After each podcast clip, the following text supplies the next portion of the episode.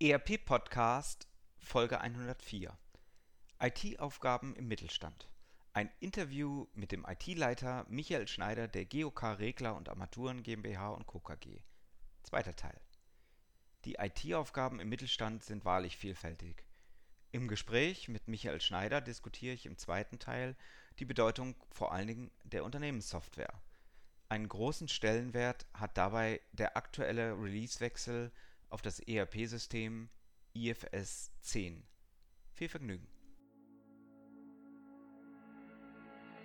Herzlich willkommen zum ERP-Podcast, dem Podcast für alle, die sich aktiv mit dem Einsatz und der Gestaltung von Unternehmenssoftware und den daraus entstehenden Veränderungen und Potenzialen in Unternehmen auseinandersetzen wollen.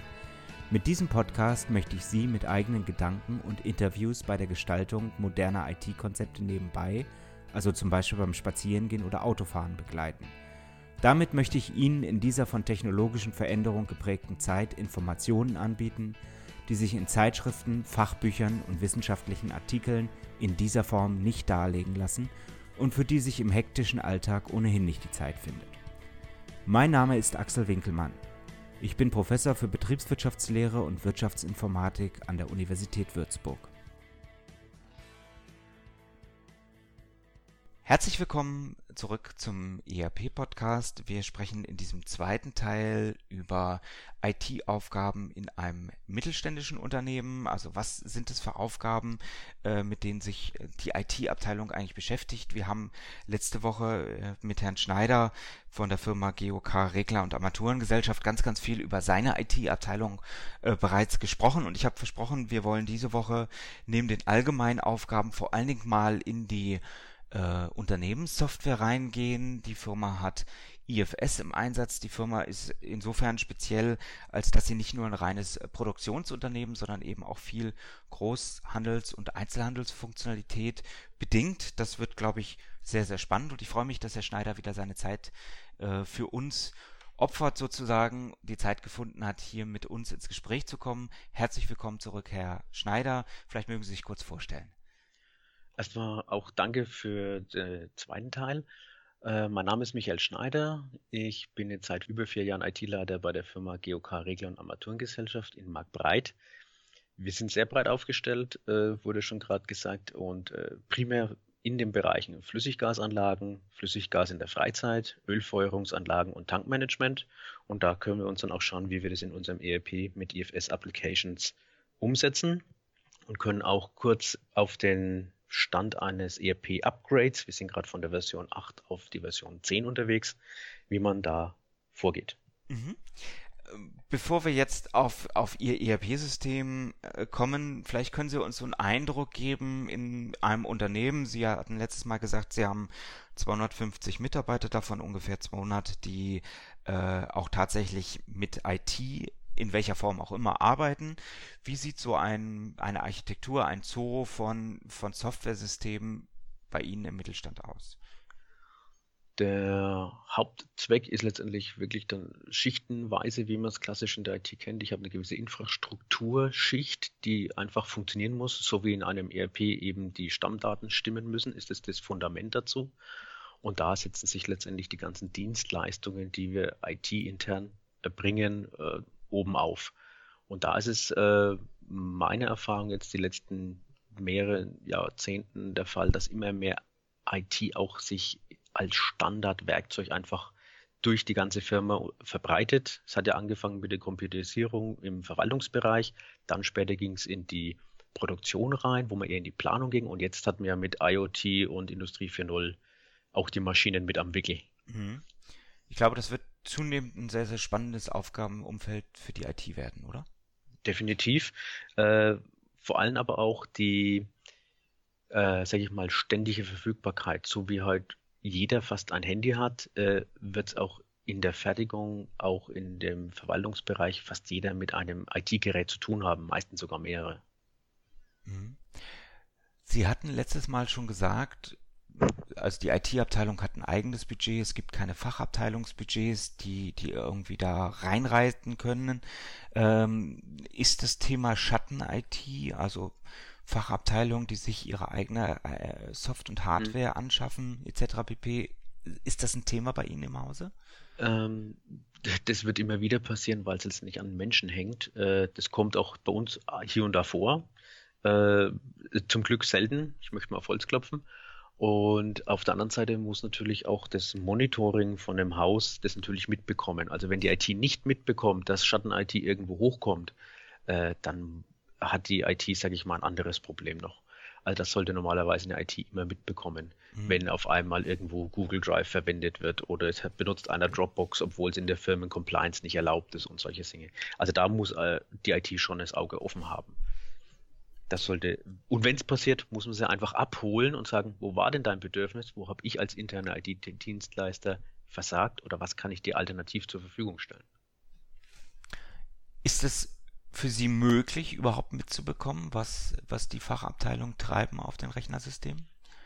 Ich sage mal, man sollte, das ist ja nicht mal letztendlich keine Überwachung, aber wenn ich halt im, äh, in der Firewall zum Beispiel sehe, dass äh, Dropbox vermehrt aufgerufen wird und da ein gewisses Datentransfervolumen auf einmal drüber geht, obwohl innerhalb der Firma Dropbox eigentlich raus ist, dann sollte man äh, diejenige Abteilung schon mal abfragen, äh, was macht ihr denn da? Das kommt natürlich hier und da auch mal vor. Wir hatten mal im Einkauf den Fall, dass man sagt, ja, unser einer Lieferant hat uns halt das nur darüber zur Verfügung gestellt dann ist es ja alles gut. Dann hat er das für den äh, Lieferanten halt mal von da äh, Daten bekommen. Dann ist es auch kein Problem. Aber wenn man halt dann sieht, es sind andere Themen dabei, da muss man dann sagen, nutzt doch bitte den eigenen äh, äh, Filer-Dienst, den wir auch im Internet zur Verfügung stellen, statt eben Dropbox. Mhm. Da muss man dann einfach die Leute auch immer wieder abholen. Da geht es auch gar nicht um äh, Überwachung oder sowas, sondern um einfach denen auch klar zu machen, was das bedeutet, wenn sie mit nicht zugelassenen Diensten arbeiten. Mhm. Jetzt haben Sie ein ERP-System im Unternehmen, ein ERP-System, was relativ viel Umfang bietet. Das heißt, Sie haben eigentlich ein zentrales Datenfundament in Ihrem Unternehmen. Ähm, und ich glaube, Sie sind schon relativ lange mit IFS in Verbindung ja. als Unternehmen, oder? Ja, das Unternehmen selber war einer der ersten Kunden von IFS Deutschland. Okay. Äh, glaube die Nummer 1 oder 2. Also schon also mit IFS 4.0 oder so gestartet. Genau, also die waren schon ziemlich früh dabei, wo sich IFS Deutschland gegründet hat. Hängt damit zusammen, dass die Vorgängerfirma von IFS Deutschland auch schon Lieferant hier im Haus war, damals noch mit äh, einem Siemens Großrechner. Mhm. Also das ist so Lochkartenzeit und davor, das war dann schon wirklich lange. Und dadurch hat man auch vom Haus her auch äh, eine sehr starke Verbindung äh, zu der Geschäftsführung von IFS und äh, zu vielen internen Personen natürlich auch. Mhm. Können Sie so ein bisschen Ihre Anforderungen an ein ERP äh, darstellen? Ich hatte es vorhin kurz erwähnt, Sie sind Serienfertiger, äh, Sie haben viele Handelsaspekte. Was sind so die ganz relevanten Kernpunkte, wo Sie sagen, also da passt das System eigentlich sehr, sehr gut zu uns ähm, beziehungsweise da ist es tatsächlich auch schwierig, in der Kombination überhaupt passende Systeme zu identifizieren am Markt. Ich muss dazu sagen, äh, bevor ich bei der Firma GOK Regler und Armaturen angefangen habe, kannte ich IFS nicht. Also äh, vor vier, fünf Jahren war auch IFS noch nicht so verbreitet, wie es vielleicht heute ist. Es hat gerade in den letzten Jahren, sage ich mal, sehr große Verbreitung gefunden, finde ich persönlich. Ähm, ja, von den Anforderungen her ist es so, äh, wir, sind, wir haben einen klassischen Produktionsanteil, wir haben einen gewissen Handelsanteil, wo wir sozusagen unsere Produkte auch generieren, die wir verkaufen. Auf der anderen Seite ist unsere Kundenstruktur sehr breit. Wir haben OEM-Lieferanten, wir haben äh, Großhandelsbereich, wir haben Handwerker, die bei uns bestellen und da auf einer anderen äh, Ebene haben wir dann aber auch äh, eben das Produktspektrum sehr breit. Und das macht, sage ich mal, für uns als äh, Mittelständler oder insbesondere in der IT mit dem ERP sehr schwer. Wir haben im Schnitt äh, 8 bis äh, 8500 aktive Verkaufsartikel pro Jahr und haben aber im Katalog äh, sind es etwas weniger, aber rein im System habe ich über 12.000 aktive Verkaufsartikel. Das ist natürlich äh, eine epische Breite für einen Mittelständler mit nur in Anführungszeichen 250 plus Usern. Äh, das immer abzubilden, ist eine echte Herausforderung, da das Richtige auch immer zu produzieren. Also die Vorhersage, die Glaskugel, das ist schon immer eine spannende Geschichte. Mhm. Wobei wir uns da auch anlehnen an ein klassisches Pareto. 80-20. Äh, wir machen 80 Prozent von unserem, unserem Umsatz mit ca. 20 Prozent unseren Artikeln. Und viele, viele weitere Artikel bieten wir trotzdem an, weil wir eben wirklich breit anbieten, damit wir alles bedienen können. Weil es gibt nur wenige, die in dieser Breite auch unterwegs sind in diesem Bereich. Ja, da gehe ich jetzt direkt mal in die IT-Abteilung nochmal rein. Ja. Ähm, das ist ja Teil des Betriebs des Systems. Also mhm. welche Stammdaten stelle ich eigentlich wann, in welcher Breite und so weiter zur Verfügung. Ähm, das ist sicherlich die fachliche Komponente. Und da gibt es natürlich die, die, die reine IT-Komponente. Da werden wir gleich drauf zu sprechen kommen. Aber diese ganzen fachlichen Aspekte, inwieweit ja. sind Sie da eingebunden, auch als IT, weil das eben auch Auswirkungen auf technische Aspekte wie Performance und so weiter hat? Ja, da sind wir natürlich schon dabei. Also die Datenmenge, die ist schon wirklich immer eine Herausforderung und da muss man halt äh, die Sachen schon monitoren, technischer Natur, sprich, wie ist das Antwortverhalten im System, wie ist der RAM-Verbrauch, äh, wie, sage ich mal, bietet sich die Datenbank da an, wie schnell sind die Clients und so weiter. Also da muss man schon immer ein Auge drauf haben, dass die Leute auch in einem gewissen Fluss arbeiten können und nicht irgendwie auf Abfragen warten oder oder oder. Also da muss man schon dabei sein. Und äh, das muss man vor allem auch über eine längere Zeit machen, dass man so eine schleichende Veränderung letztendlich auch mitbekommt. Wie weit können Sie als fachliche, als technisch-fachliche Abteilung die Anwender bei der Benutzung des Systems unterstützen? Was kriegen Sie selber mit, wie das System genutzt wird? Äh, wie, wie gehen Sie dann auch auf die Anwender zu? Also da haben wir eigentlich, sag ich mal, folgenden Weg. Wir haben zum Glück, äh, sage ich mal, äh, auch in der IT im ERP-Bereich auch Personen, die äh, aus der Fertigung zum Teil kennen, äh, zum Teil auch aus den, äh, sage ich mal, Produktionsprozessen heraus Informationen aufgrund ihrer eigenen Historie haben, sodass wir da eigentlich sehr schnell in einem fachlichen Bereich sind, wo man gut mit den Personen sprechen kann sei es im Vertrieb oder Produktion. Mhm. Und da müssen wir dann einfach schauen, wie auch äh, das ganze Prozess- äh, und Ablaufhandling ist. Und da gehen wir schon mit den jeweiligen Abteilungsleitern oder Arbeitsvorbereitern, äh, sage ich mal, schon durch. Wie holt ihr euch jetzt die Sachen? Wie geht die interne Logistik von da was da? Da holen wir schon, da gehen wir schon sehr, sehr stark auch in die fachlichen Sachen rein, mhm.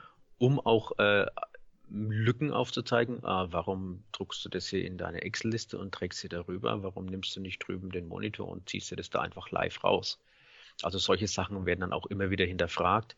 Insbesondere gerade, weil wir uns in einem Upgrade-Projekt äh, befinden, sind wir gerade wieder ganz tief drinne und da holen wir uns diese Informationen primär über klassisches Key-User-Konzept direkt aus den Abteilungen auch mhm. raus, die einfach dann mit Wissen aufgewertet werden, die Key-User, um die Möglichkeiten eines neuen Systems, um eigene Ablaufverbesserungen, eine stetige eigentlich zu generieren. Ich habe diesen Punkt deswegen äh, nochmal betont und ich kitzel das auch nochmal raus, äh, weil Sie selber gesagt haben, also dieses Thema IoT, Sensorik in ja. der Produktion und so weiter, das werden natürlich immer wichtigere Dinge und äh, da stellt sich mir auch immer die Frage und, und sicherlich jedem, der im Mittelstand auch arbeitet, wo kommt die Innovation für die Prozesse her? Kommt die rein aus Updates von ERP, also rein von außen, kommt sie aus den Fachabteilungen, die dann an die interne IT äh, das herantragen, oder sind Sie als IT-Abteilung vielleicht auch die Treiber des Unternehmens, was, was Prozessinnovation angeht? ich glaube, das kann man auf einen einzigen Weg gar nicht beschreiben. Es sind auf der einen Seite natürlich klassische Prozessveränderungen in Produktionen, sei es äh, der Wareneingang wird nur noch mit Barcode gelabelt, äh, komplett einmal durch die Unternehmung geführt da ist es klassisch, da kommt es auch wirklich aus den Abteilungen, aus anderen externen Eindrücken heraus an die IT ran und wir helfen dann bei der Umsetzung. Auf der anderen Seite ist es aber auch so, dass die IT dann einfach sagt, äh, warum macht ihr das da so kompliziert? Im System, im neuen gibt es das und das. Warum nutzen wir nicht diesen Vorteil? Dann ist der Treiber wirklich auch die IT. Also es gibt verschiedenste Quellen für Verbesserungen, stetige Verbesserungen und äh, da muss die IT halt dann immer schauen, was kann ich wirklich realistisch mit IT auch umsetzen und was ist manchmal auch nicht sinnhaft, weil äh, jede Verbesserung muss einen gewissen Sinn haben, damit die Mitarbeiter auch mitziehen und es auch verstehen. Mhm. Jetzt blicke ich mal auf, auf extern. Sie haben gesagt, Sie sind äh, gerade gesprungen äh, im ERP-System von der Version 8.1 auf die Version 10. Ähm, ich muss mal kurz überlegen. 8.1, das muss so ungefähr 2016 gewesen sein, äh, auf ein System, was ja. 2019 auf den Markt gekommen mhm. ist. Ähm, das 10er Release, ich habe es neulich sehen dürfen, mhm. äh, hat sich massiv weiterentwickelt an der mhm. Stelle. Mhm. Also ich sag mal, sie, sie sind sozusagen gigantisch gesprungen. Ähm, wie, wie macht man das? Ähm, da will ich vielleicht noch ein Wort vorher mit reinlegen. Es ist ja in der IT insgesamt, sage ich mal, ein Wandel zu sehen zwischen, ich habe regelmäßige Updates alle x Jahre zu, äh, ich mache jetzt mal fünf Updates im Jahr, um einfach das Volumen des jeweiligen Updates auch zu verkleinern. Und das trifft mittlerweile auch unseren ERP-Hersteller, EFS Applications. Und da sieht man auch ganz klar, dass die die äh, Richtung auch genauso mitgehen. Dadurch äh, muss man auch den Prozess, wie stelle ich mein ERP hausintern zur Verfügung, umbauen, sodass ich auch wirklich zwei, drei Updates im ERP pro Jahr auch durchspielen kann, weil das sind ja auch immer Anpassungen und so weiter mit im Spiel. Ich habe dazu, war ich äh, in äh, 2017 war ich auf der ESS, EFS äh, Application World Conference in Atlanta, mhm. habe mir damals den, äh, die ersten Betas angeschaut von EFS 10 äh, weil erst immer prüfen, haben dann auch sehr viele Informationen mitnehmen können, äh, sehr viele äh, echte Entwickler, die zum Teil aus Schweden und Sri Lanka waren, auch äh, direkt interviewen können, wie da die Weiterentwicklung ist. Und da ist auch für mich, sage ich mal, so das Licht aufgegangen, wo man sagen kann, ja, äh, nachdem IFS weltweit sich da ja auch neu aufgestellt hatte, dass da auch die Entwicklung massiv getrieben und weitergetrieben wird, sodass es für uns auch ein Zukunftsweg ist, dass wir bei der IFS Application bleiben, weil die Software einfach richtig gut werden wird und äh, wir merken es heute schon. Ich, ich, glaube, der Indikator ist auch, Sie, Sie haben es selber gesagt, Sie waren einer der ersten Kunden in Deutschland äh, vor vier, fünf Jahren. Äh, kannte man ja, das System länger. eigentlich noch, noch gar nicht äh, so richtig in, in Deutschland und äh, mittlerweile ähm, sind einfach sehr, sehr viele äh, Mittelständler auch, die das, also gerade auch im internationalen Kontext, die das System einsetzen. Mhm. Es gibt ja, äh, sag ich mal, das war auch so einer der sage ich mal, aufwendigeren Punkte, äh, wo ich mich in EFS Applications mal äh, eingearbeitet habe, einfach andere Kunden zu finden. Da ist, sage ich mal, EFS noch, äh, hat da noch Potenzial. Und wenn man dann erst mal rausgefunden hat, ah, die Firma setzt es auch ein, oh, die setzen es auch ein, ganz überraschend. Und wenn man sich dann mit den anderen IT-Leitern, die ja das gleiche ERP einsetzen, wir sind auch eine Branche, wo es keinen zweiten aktuell gibt, deswegen können wir mit sehr vielen IT-Leitern auch Tacheles reden über. IFS. Mhm um einfach da auch äh, das Bild etwas genauer und schärfer zu bekommen. Und da bilden sich schon, sage ich mal, die ein oder andere Meinung auch raus, äh, was da richtig gut läuft und wo noch echt Verbesserungspotenzial offen ist. Mhm. Jetzt haben Sie gesagt, IFS geht den Weg, tendenziell eher inkrementelle Updates zu machen, also äh, mhm. kleinere Updates zu machen. Ähm, äh, trotzdem von 8.1 zu 10 ist erstmal auch in den betriebswirtschaftlichen ja. Funktionen äh, die sie ja dann auch umsetzen müssen im mhm. Unternehmen, ein Riesenschritt gewesen. Wie leistet man so etwas? Ähm, macht man das rein als internes Projekt? Zieht man sich externe äh, Berater aus dem Hause IFS dazu? Äh, wie sieht so, so ein ja, Riesenschritt aus? Ähm, man muss dazu sagen, äh, ich habe die ersten zwei Jahre, wo ich hier im Haus war, primär die technische Infrastruktur gebildet, die stabil ist, damit ich das ERP, das sich jetzt gerade angeht, dann auch auf diese stabile Basis stellen kann. Derweil hat man am ERP, sage ich mal, eher kleinere Veränderungen vorgenommen. Wir haben jetzt bewusst auch die Version 9 ausgelassen. Das war eine bewusste Entscheidung, da auch die Struktur in der Software selber, ist es jetzt ein stärkeres Schichtenmodell als früher bei IFS, äh, dann auch richtig umsetzen können.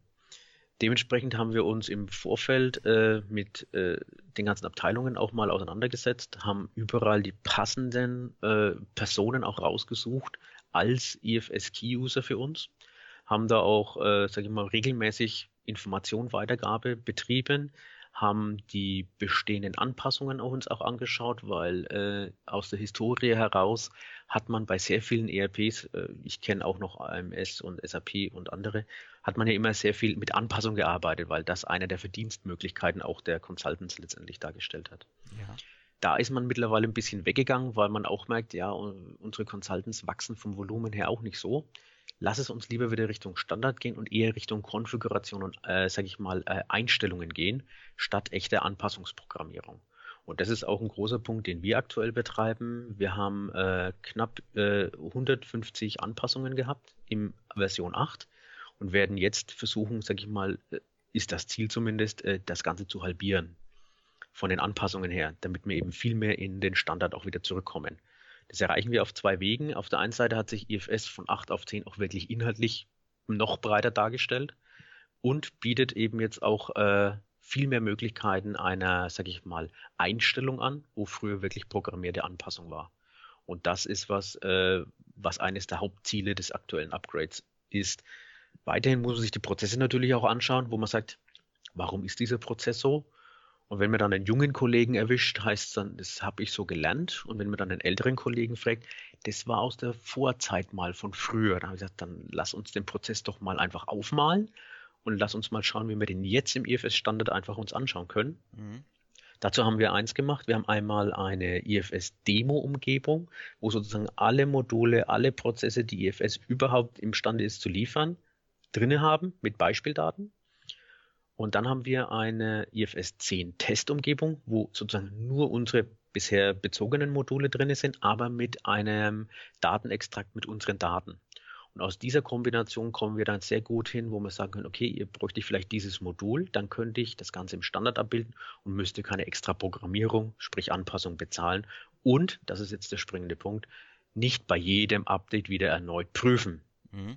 Und diese Aufwandsminimierung, die betreiben wir gerade. Jetzt ähm, haben Sie gerade über 150 Anpassungen äh, gesprochen. Das ist ja schon ganz ordentlich, sage ich mal. Ähm, wenn Sie jetzt diese beiden Versionen miteinander vergleichen, technisch völlig klar, ähm, das Ganze hat sich weiterentwickelt, da hängen ja auch einige Jahre dazwischen. Mhm. Ähm, können Sie aber auch betriebswirtschaftlich sagen, dass äh, die Funktionalität doch ein anderes Abstraktionsniveau hat. Also ich gebe ein Beispiel, man kann Preiskonditionen äh, so darstellen als Programmierer, dass man einfach auf die Maske ein paar Felder macht äh, und dann passt es oder es passt nicht und wenn es nicht passt, dann muss das Anwendungsunternehmen entsprechend eine Modifikation auf den Masken oder in, in der Programmlogik machen. Oder aber man kann in der Abstraktion als Programmierer natürlich auch hingehen und eine Preismatrix oder eine Konditionsmatrix oder ähnliches zulassen, die beliebige, weil es eben in der äh. Abstraktion funktioniert, die beliebige Preiskonditionsabbildung darstellen lässt und, und Verknüpfungen darstellen, äh, Möglichkeiten bietet, äh, so dass man eigentlich keine Anpassung mehr als Anwendungsunternehmen hat, sondern äh, wirklich innerhalb des Standards ja. ähm, einfach nur seine Eintragung macht. Nein, also da ist wirklich auch ein Entwicklungsschritt seitens der IFS Application Software auch passiert. Man äh, sieht es beispielsweise bei Kunden. Früher hatte man, sage ich mal, eine relativ flache Kundenhierarchie-Möglichkeit überhaupt. Mittlerweile ist es mehrstufig über Einkaufsverbände, die wiederum Mitglied in anderen Einkaufsverbänden sind, wo wieder Kunden sind, die wieder einzelne Häuser haben. Das war früher, sage ich mal, sehr flach gemacht, kann man mittlerweile, sage ich mal, über eine Matrix lösen. Auch die, äh, das, was Sie gerade angesprochen haben mit den Preisfindungen, das ist heute viel breiter und viel mehr mit Konfiguration und Einstellungen zu erledigen, wo man wirklich früher eine Anpassung gebraucht hat.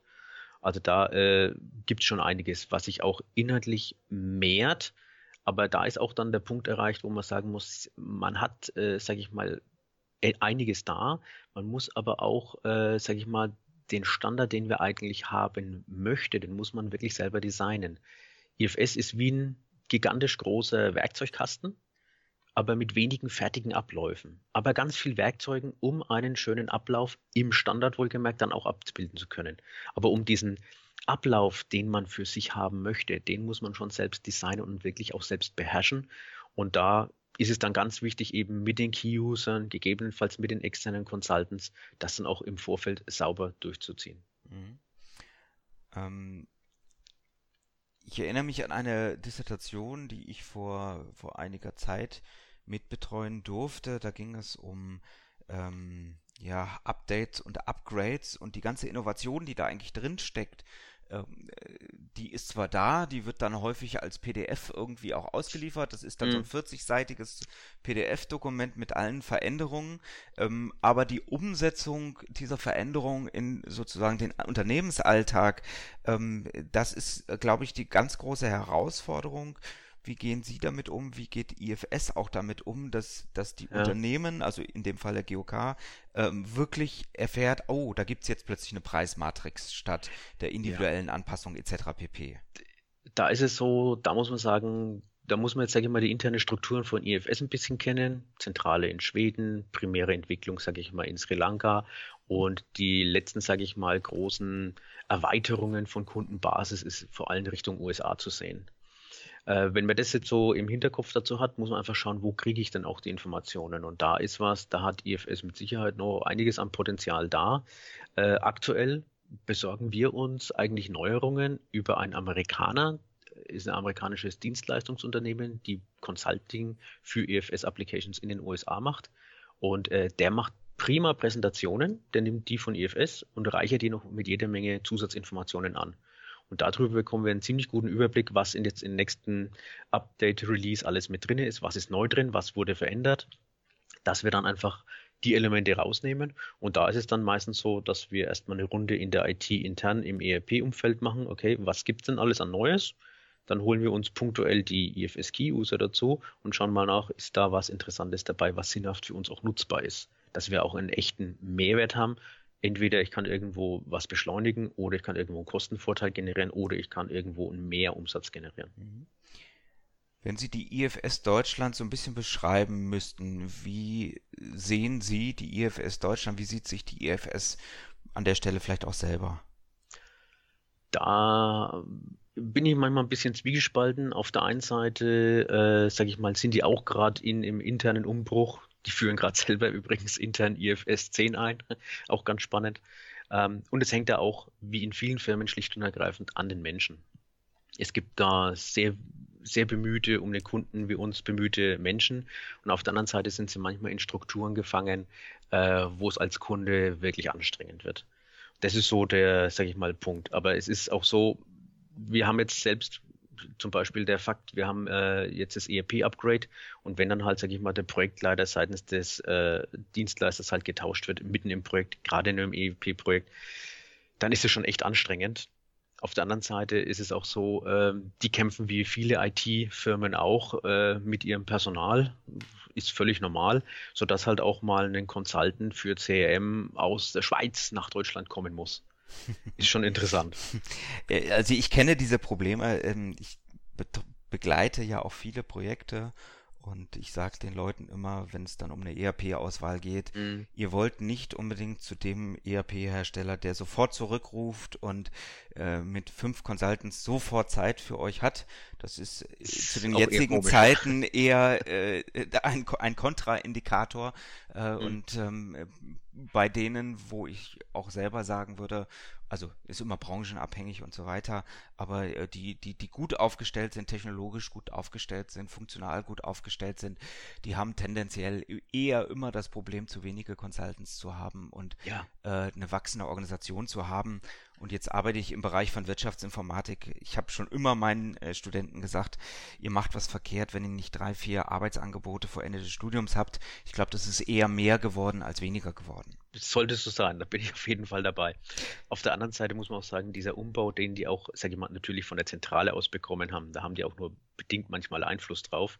Und dieses Umfeld, was sich jetzt neu bildet mit den viele oder vermehrten Dienstleistern, auch die als Consulting für IFS tätig werden, da sind, sage ich mal, auch einige dabei. Und da merkt man halt auch Consultinghäuser, die sagen, ah, IFS als ERP könnten wir doch auch noch machen. Mhm. Da merkt man dann, ja, die haben halt inhaltlich einfach nicht den Background dazu, vor allem wenn es dann mal um technische Details geht, wo sie dann wieder an IFS Deutschland rangehen, wo es dann erst nach Sri Lanka geht, wo dann einfach eine ganz lange Kommunikationskette entsteht Mhm.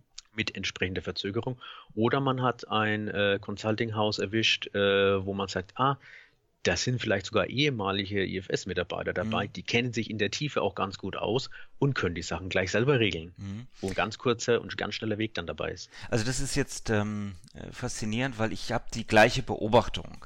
Äh, und zwar losgelöst von ähm, ERP-Hersteller X Mhm. oder Y.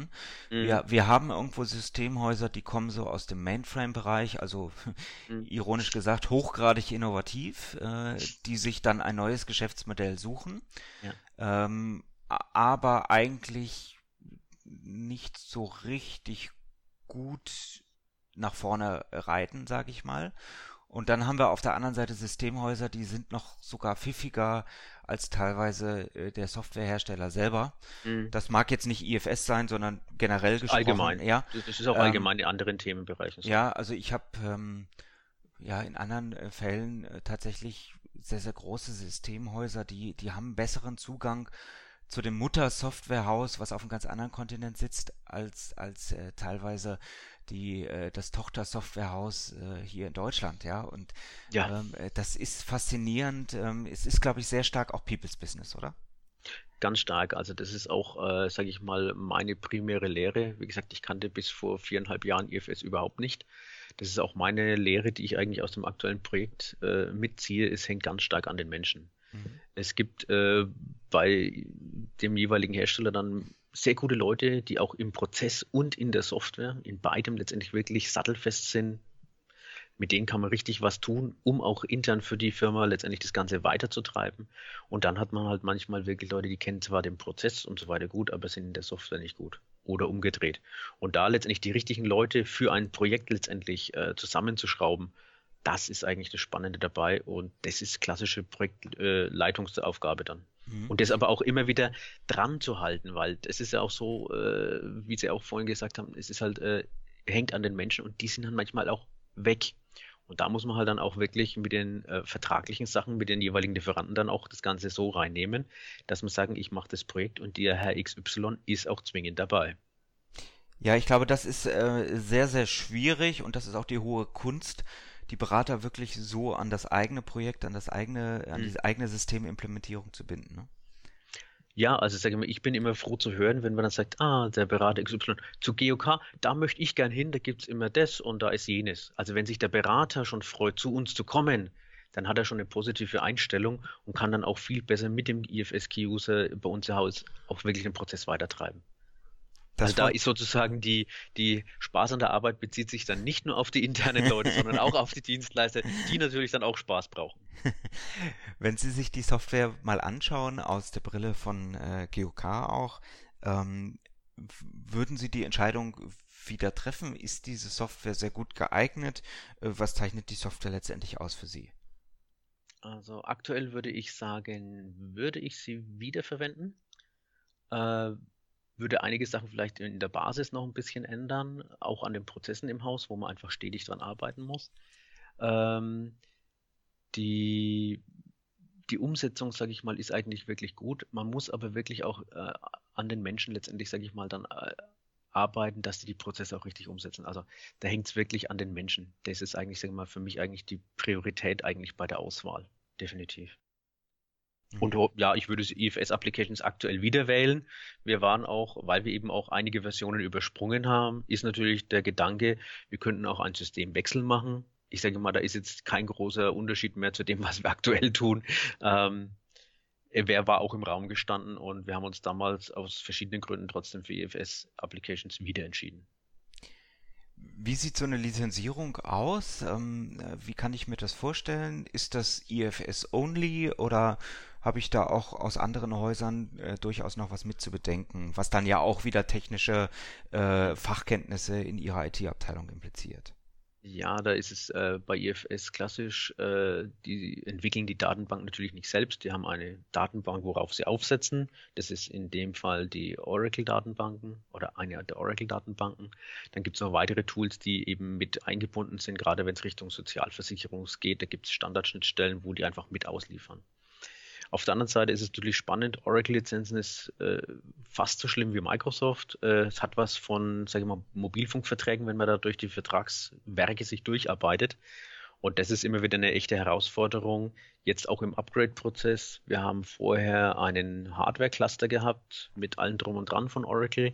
Jetzt wird das Ganze auf eine Virtualisierungsebene gehoben und jeder, der mit Oracle-Lizenzen schon mal zu tun hatte, weiß, Oracle und Virtualisierung ist immer ein Quell der Freude, wenn man sich dann durch Berge von Lizenzpapieren arbeitet, äh, um das auch wirklich umsetzen zu können. Und äh, da ist auch einer der Punkte, äh, wo IFS, sage ich mal, auf der einen Seite natürlich auch abhängig ist von Oracle, muss man auch ganz klar sagen. Ja, das ist, glaube ich, heute das große äh, Problem, was alle oder fast alle Softwareunternehmen auch haben, dass sie letztendlich viele äh, Infrastruktur, Bibliotheken oder Systeme dazu kaufen oder dazu lizenzieren und das macht natürlich die eigene Entwicklung auch ein Stück weit abhängig. Ja, das ist auch äh, in anderen Elementen zu sehen, wenn es dann eben darum geht, äh, ich brauche ein wirklich sehr gutes, ich nenne jetzt einfach mal 3D-CAD-System mit einem PDM dran. Dann wird man auch bei einem großen äh, Hersteller aus Frankreich hängen bleiben. Und ja, äh, dann wird man auch wieder auf einer Windows-Basis sein und damit habe ich auch die Windows-Lizenzierung mit Datenbanken wieder sozusagen mit auf dem Tisch liegen, wo man dann einfach auch wieder mit durcharbeiten muss. Mhm. Wie schwierig ist es für Sie als IT-Abteilung, sich überhaupt in so einem ja doch recht großen System, das kann man glaube ich bei IFS ja. so sagen, äh, äh, zurecht äh, zu finden und ja auch die richtigen Entscheidungen auch fachlicher Art zu treffen? Das ist äh, bei IFS echt eine Herausforderung, äh, hängt aber auch, sage ich mal, mit dem starken Entwicklungszyklus äh, zusammen, die die aktuell durchlaufen. Äh, wir haben auch hier und da festgestellt, äh, dass wir dann auch äh, erstmal bei IFS Deutschland nachfragen müssen, was ist denn da möglich? Gibt es da noch ein Modul? Und dann dauert es ein bisschen. Nein, die haben dann nichts. Und dann merkt man, oh doch, da ist doch was. Das haben wir dann bei den amerikanischen Kollegen gesehen. Ja, das haben wir ganz neu. Und also da ist der Informationsfluss manchmal etwas zäh. Und da muss man sich bei IFS aktuell als Kunde wirklich, sage ich mal, viele Datenquellen auftun, um ein eigenes Bild zu stellen. Und da, sage ich mal, versuchen, ist IFS auf einen Weg, das, sage ich mal, darzustellen, aber da haben sie auch noch einen Weg vor sich. Ja, also Ein, ist wie bei jedem Hersteller sehr spannend. Ja, ja, das ist auch, ich sage mal, es ist wie bei SAP, 100.000 Module, die dazukommen und Schnittstellen und Dienstleister, die extra noch was zuliefern. Da den Überblick zu behalten, ist definitiv eine Herausforderung insofern ist es auch wieder wichtig, die richtigen Leute zu kennen, die richtigen Consultants auch in die Finger zu bekommen. Man muss sich als IT-Leiter dann auch mit anderen IFS-Kunden in dem Fall einfach auseinandersetzen. Was habt ihr denn eingesetzt für Bildschirme in der Fertigung? Wie macht ihr äh, Zeiterfassung? Mit welchem Hersteller arbeitet ihr da? Und da kann man dann sukzessive, muss man sich dann das eigene Bild schon bauen. Ja. Da gibt, sage ich mal, äh, sage ich mal, nur vom, nur auf den Hersteller zu hören, wäre hier, glaube ich, nicht gut. Mhm. Wer mehr zur IFS wissen möchte, ähm, sich ein bisschen weiterbilden möchte, also das soll hier auch keine Werbung mhm. für einzelne ERP-Hersteller an der Stelle sein. Es ist tatsächlich auch Zufall, äh, dass sie das System einsetzen. Ich habe äh, die Firma IFS bei uns auch schon im Podcast gehabt. Die Folge 99, eine Vorlesungsstunde mit IFS, äh, ist eigentlich eine schöne Folge, um so ein bisschen reinzuhören in das, was IFS 10 äh, auch macht. Ähm, und in der Folge 15 haben wir Herrn Schulz auch mal befragt zum Thema Intercompany und Mandantenstrukturen im, ich glaube damals siebener oder achter Release. Ähm, also wer das mag, ich werde die Folgen auch entsprechend wieder in den Shownotes verlinken. Äh, der ERP-Podcast ist so ein bisschen auch eine Content-Basis sozusagen, um auch mal nachzuhören, nachzuschlagen in älteren Folgen äh, zu einzelnen Themen rund um das Thema Unternehmensdatenfundament, ERP etc. pp. So, jetzt sind wir einmal durch Ihre, durch Ihr Unternehmen aus Sicht der IT-Abteilung durchgelaufen. Jetzt möchte ich natürlich noch gerne nochmal zurückkommen zu Ihnen, Herr Schneider. Mhm. Äh, ich habe ja am Ende immer so eine kleine Blitzlichtrunde und ich, die möchte ich natürlich auch mit Ihnen durchlaufen. Ähm, ich finde Sie als Gesprächspartner wahnsinnig angenehm. Ich glaube, Sie sind auch als Chef äh, wirklich ein angenehmer Chef. Ähm, warum sind Sie beruflich das geworden, was Sie heute sind? Hm, ich bin schon, ich sag mal, ich bin in einem eher technisch orientierten Haushalt aufgewachsen. Ähm, habe früh schon mit Steuerungen, Modelleisenbahnen äh, analog äh, schon zu tun gehabt, bin über die EDV später dann in die IT gekommen, wirklich über die Datenverarbeitung in die IT und äh, heute interessiert mich vor allem, sage ich mal, die Einflussnahme auf Prozesse, auf äh, mit den Menschen, die das Ganze abbilden und das eben digital. Also das ist eigentlich, sage ich mal, aktuell für mich gerade ein sehr schöner, schö schönes Leben gerade in dieser Gesellschaft. Mhm. Ist, ist diese Kombination, also ich finde, ich liebe sie ja auch, diese Kombinatorik aus Technik auf der einen Seite, aber auch betriebswirtschaftlich, was können wir machen, wo können wir gestalten und wie können wir es dann umsetzen in Technik letzten Endes. Ähm, haben wir ja schon immer gemacht, vom, von der Dampfmaschine über die Elektrizität und so weiter. Aber im Computer können wir es natürlich noch viel, viel eleganter alles umsetzen. Ist das so eine besondere Eigenschaft, die Sie vielleicht auch für diesen Beruf auszeichnet? Ja, ja, ich sage mal, auf der einen Seite muss man ständige Neugier haben. Also ohne Neugier ist es, glaube ich, schwierig, in der IT überhaupt was zu machen. Auf der anderen Seite muss man einen gewissen Pragmatismus auch an den Tag legen, weil eben nicht jede Neuerung auch wirklich einen Vorteil und eine Sinnhaftigkeit für das ein oder andere Problem auch darstellt. Also das, das immer, sage ich mal, zu, äh, sag ich mal, zu unterscheiden, ist, denke ich, ganz spannend dabei. Und äh, da muss man auch äh, eine gewisse, sage ich mal, ja, sage ich mal, Analysefähigkeit schon mitbringen. Das braucht man schon. Und außerdem ist gerade, sage ich mal, wenn man dann so wie ich langsam auf die 50 zugeht, hat man dann auch mehr Spaß an der Arbeit. Ich glaube, das hört jeder Chef gerne. Ne? Ich möge ihr, ihr Chef auch zuhören. Ähm, was war, was war Ihr größter beruflicher Erfolg bislang? Also rein technisch gesehen war es auf jeden Fall mal ein Projekt. Das ging von einem Lotus Note System damals auf Microsoft Exchange rüber. Und äh, das war so gut, dass Microsoft äh, einige Jahre lang bei sich auch eine Lösung dann später dazu angeboten hat, als Transporter Suite von Lotus Notes auf Exchange migrieren, mit Anleitungen, mit Skripten, die damals aus diesem Projekt heraus geboren wurden. Und da hatte ich auch, äh, sage ich mal, im Nachgang viele, viele Kontakte, die bis heute zum Teil bestehen. Toll. Jetzt haben wir ganz viel auch durch beide Teile dieser Folgen äh, gesprochen über ja, Weiterbildung ähm, der Mitarbeiter. Aber auch ein Chef muss sich weiterbilden. Äh, ja. Und äh, gibt es Bücher, gibt es ja Wissenswerke, wo, wo Sie permanent eigentlich dran saugen oder die Ihnen besonders weitergeholfen haben, beruflich als auch privat irgendwo weiterzukommen? Da fallen mir, sage ich mal, zwei Bücher ein. Das eine ist äh, das Buch Projekt Phoenix. Ähm, das ist ein Buch über einen IT-Leiter. Das ist ein Roman, der eigentlich, sage ich mal, aber eine, sage ich mal, eher äh, organisatorische Geschichte, nämlich der Engpass-Strategie äh, umsetzt in der IT. Sehr spannend. Oder auch äh, das Buch Der Termin von Tom DeMarco äh, ist ein Klassiker, ist auch romantechnisch geschrieben, weil dann kann ich persönlich für mich immer mehr die Fakten äh, rausholen aus der Theorie, äh, wo es letztendlich um Projektmanagement geht. Also das sind so eigentlich zwei Highlight-Bücher, die ich jedem nur empfehlen kann. Ja, also der Tom DeMarco ähm, kann ich mich anschließen. Das andere Buch kenne ich auch noch nicht. Ähm, ist äh, für mich ein äh, sehr, sehr spannender Mensch, weil er, sag ich mal, ähm, einerseits Wissenschaftler ist, andererseits aber auch versteht, das so umzusetzen, dass man äh, seine Erkenntnisse sehr, sehr gerne liest. Also der Termin ist, glaube ich, eins seiner Top-Bücher, aber ja. auch sowas wie Peopleware, ja. äh, Spielräume sind so Bücher von ihm, äh, die ich wahnsinnig gerne gelesen habe und die ich auch gerne weiterempfehle an der Stelle. Gibt es da auch Internetdienste, die Sie tagtäglich benutzen? Sie haben vorhin darüber gesprochen, ähm, man muss auch Bescheid wissen, wann bestimmte Spam-Attacken wieder kommen, wann ja. Sicherheitsupdates zu fahren sind, etc. pp. Also man muss sich ja ständig eigentlich weiterbilden. Ja, es gibt halt die, äh, sag mal, die Klassiker, sag ich mal, wie Heise, Gollum und andere. Aber ich lese unter anderem auch einen äh, Blog von äh, Fefe. Das ist einer vom Chaos Computer Club. Der schreibt einen sehr spannenden Blog. Kann ich nachher mal zuschicken, die URL, weil es ist einfach auch aus einem sehr technischen Blickwinkel getroffen, aber immer hier und da auch mit schwarzem Humor gewürzt.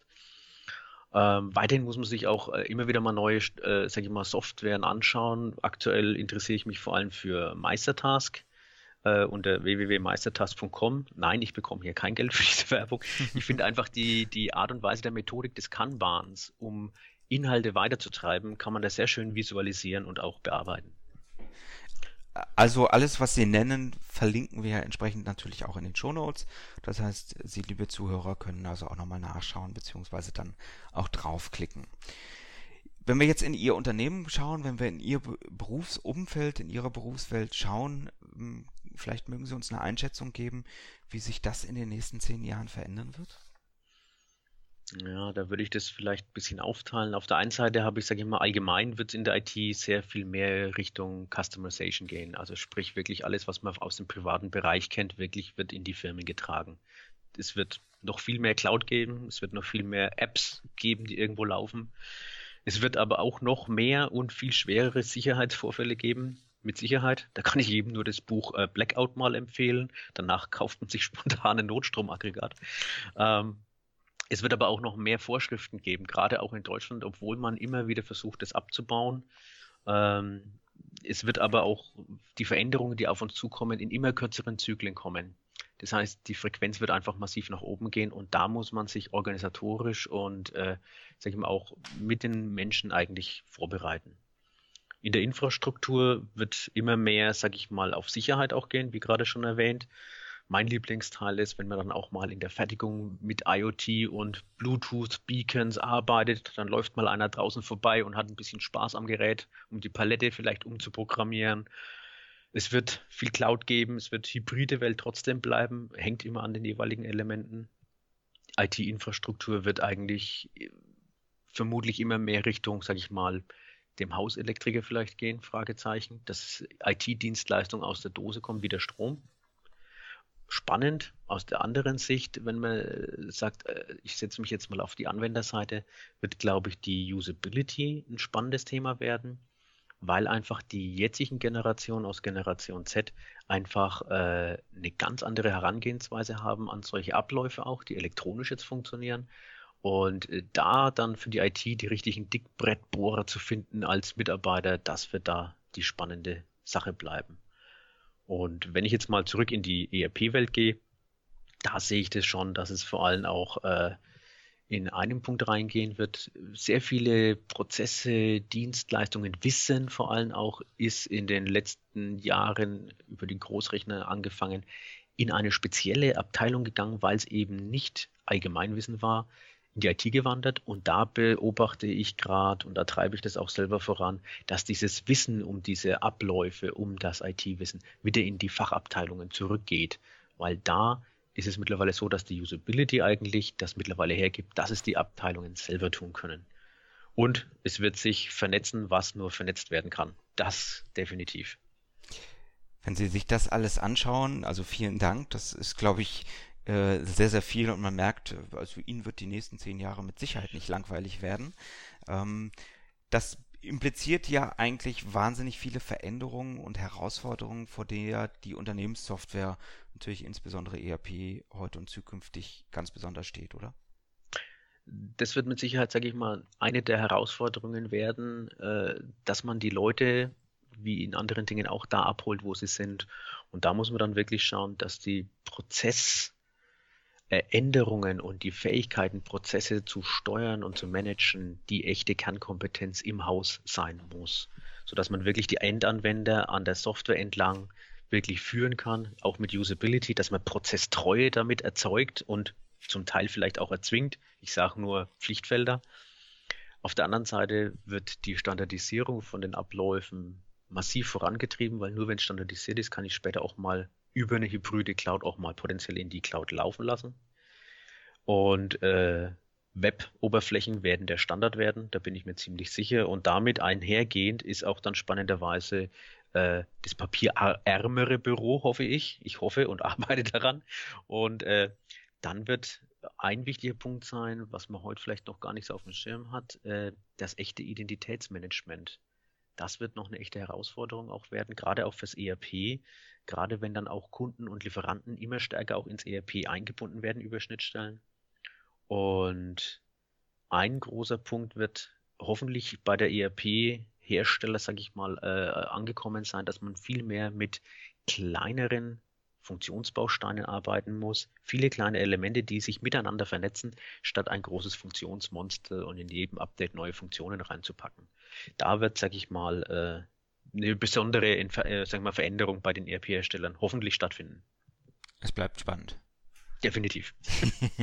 so, weil Sie es jetzt nicht mehr gesagt haben, sage ich jetzt nochmal, wer von unseren Zuhörern aus der Nähe von Marktbreit kommt und oder Unterfranke ist, ist herzlich eingeladen, sich doch einfach mal äh, bei Herrn Schneider in der IT-Abteilung vorzustellen. Genau. Denn Sie suchen zurzeit noch einen was? Wir suchen aktuell einen äh, ja, Systemadministrator, primär im infrastrukturellen und Windows-Bereich. Da einfach mal kurz melden, auf einen Kaffee vorbeikommen, dann kann man sich unterhalten Und wenn er dann sagt, hm, ihr seid auch nicht ganz so schlimm, wie ich mir es vorgestellt habe, jetzt bewerbe ich mich auch mal, das kann man dann im Nachgang machen. Alles klar. Herr Schneider, ich möchte mich äh, nach dem netten Gespräch beinahe schon bei Ihnen bewerben. Ich äh, danke ganz, ganz herzlich Ihnen. Ich danke der Firma GOK, dass Sie sich heute Zeit nehmen äh, konnten, äh, mit mir und mit unseren Zuhörern ein bisschen durchzugehen über durch die Aufgaben, die IT-Abteilung im Mittelstand haben. Hat mir sehr viel Spaß bereitet. Äh, wie immer, die letzten Worte sind natürlich die meines Studiogastes. Ich bin an dieser Stelle raus und übergebe Ihnen hiermit das Mikrofon.